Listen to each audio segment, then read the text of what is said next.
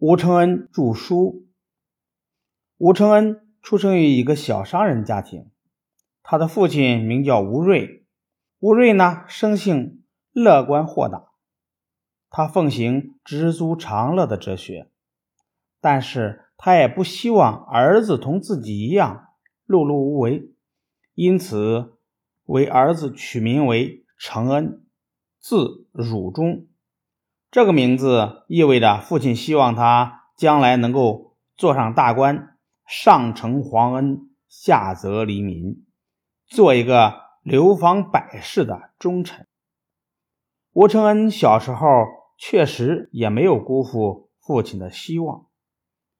他天资聪慧，勤奋好学，一般的文章都能过目成诵。他两三岁时就能够读诗。六岁时入私塾读书，有了老师的专门教导，武承恩学业进步的很快。少年时他就因才学而名冠乡里，人们都对他刮目相看，相信他日后必然能够做个大官。但随着年龄的增长，武承恩的兴趣发生了转移，他愈来愈觉得。四书五经过于枯燥乏味，拜官野史却蛮有情趣。他特别喜欢捕捉新鲜事物，更喜欢读神仙鬼怪、虎妖猴精之类的书籍，而且在读书时还做了许多笔记和摘录。吴承恩最钟爱的小说是《野史》《百怪录》和《游阳杂居》。书中五光十色的神话世界，使他潜移默化地养成了搜奇猎怪的嗜好，这也为他日后创作《西游记》奠定了坚实的基础。少年时的吴承恩听淮河水神及僧伽大圣等神话故事非常着迷，有时连续几天都沉浸在离奇的故事情节中。随着时光的流逝，吴承恩步入了青年时代，但他对神话故事的兴趣却有增无减，并且养成了狂放不羁、轻视傲物的个性。对此，他的父亲十分恼火，多次劝说儿子重新步入正道。吴承恩却毫不动心。商人的社会地位本来就低，又加之父亲的生意每况愈下。和这位大才子的不务正业，吴家逐渐招来了连绵不绝的嘲笑。以前被人交口称赞的日子一去不复返了。吴承恩的父亲感到希望越来越渺茫。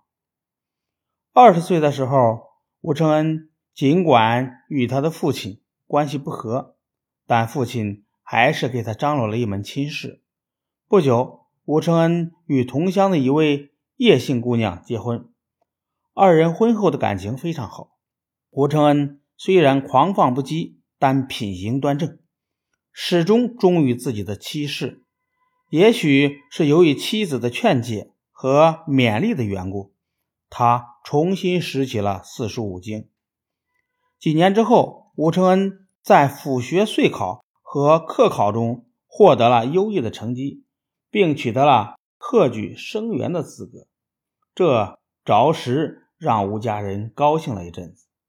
吴承恩自己也觉得很光彩，一度还踌躇满志起来。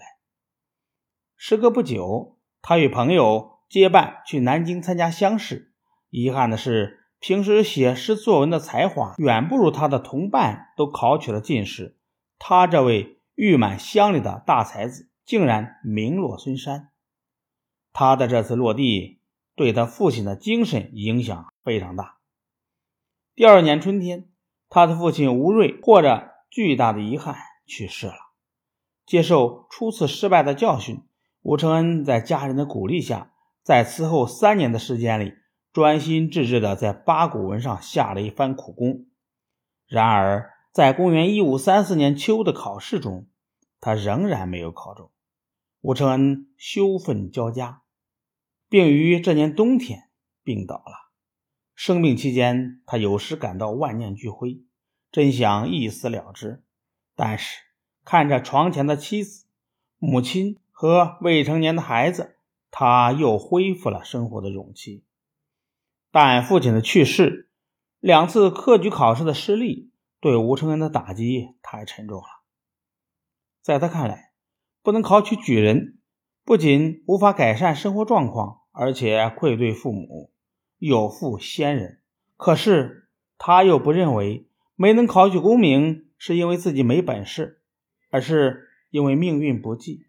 他认为功名富贵都是由天命决定，不是人力所能左右的。正当吴承恩失意无奈之际，生活上的困顿又给他带来了巨大的压力。这种压力并不小于科考的失利。由于父亲过世了，他需要应付全家人的开支，但他却没有顶门立户的能力，也缺乏养家活口的手段，因此全家人的生活只能依靠他每月从学府领回来的六斗米。科举上的失意。生活的困顿使吴承恩对封建科举考试制度和黑暗的社会现实有了更为深刻的认识。他越来越倾向于用志怪小说来表达内心的不满。在与残酷的现实生活做斗争的过程中，吴承恩怀着满腔热情，蘸着自己的血泪，写下了不朽的《西游记》。